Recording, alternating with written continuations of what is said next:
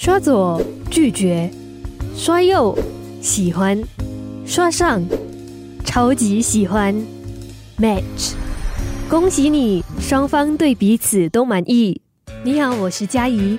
今天我们继续和几位交友软体使用者了解交友软体的好处。我是叶俊林，那么我是呃联合早报数码内容组的记者啦。然后我现在呃主要做的是视频，所以我现在是一名视频的编导。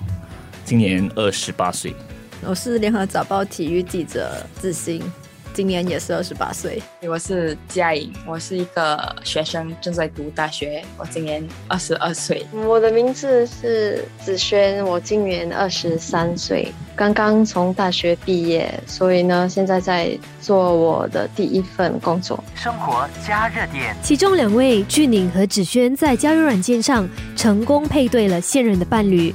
交友软体的魅力到底在哪里呢？现在的女友我是在 CMB 上遇到的啦。我觉得为什么我们能够发展的很快，能能够建立那个感情，是因为我们有共同的背景，就是我们都去过中国留学啊什么的，然后只是在同一所大学啊，他也是去那边深造，然后在那里读本科。虽然我们在那边的时候没有见面，没有认识到彼此，但是。因为我们在 CMB 上看到，诶，我们有这样的一个共同的一个背景，所以我们才很快就 click 了，然后就开始聊了起来，然后也有共同的话题。所以我觉得这个也是要看运气啊。除了能够一眼看到对方的资料，交友软件也使得找对象的过程容易多了。第一，用户很多；第二，用手机就能找到对象，很方便。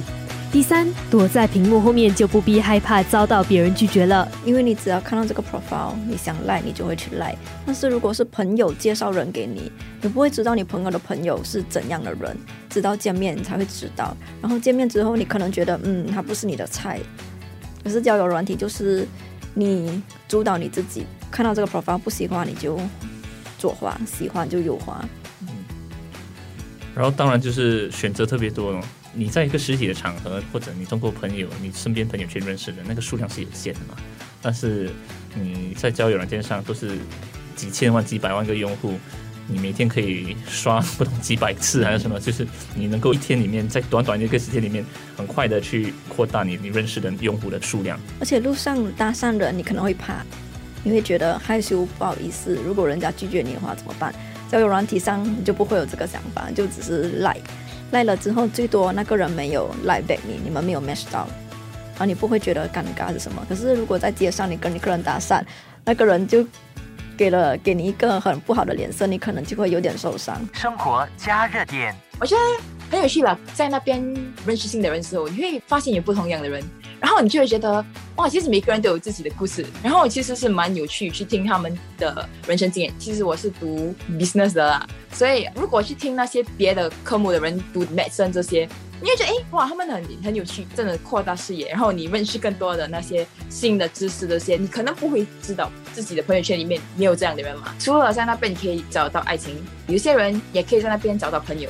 交友软件是一个找对象的平台，但很多人也把交友软件看作是一个认识更多人的方式，帮助年轻人扩大他们的朋友圈。芷萱甚至觉得交友软件可以帮他练习如何和别人交流、做朋友。虽然是，可能有些人会觉得没有必要用这些 app 来 practice 啊，你可以在学校还是在工作上也是。可以去跟比较多人讲话，但是我觉得这种 app 就是很方便，因为可以通过那种 chatting chat rooms 跟他们讲话，了解后才见面，可以谈得来，可是就觉得对彼此都没有什么兴趣那种，所以我们就会想，哦，不用这样可以做朋友。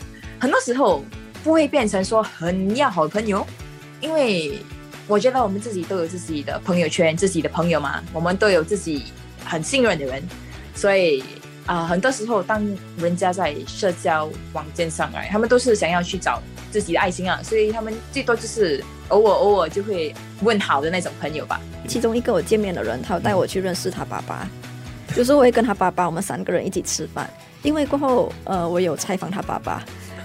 虽然交友软件有那么多的好处，给年轻人增添了一个交友的管道，但是它必然也会有一套缺点。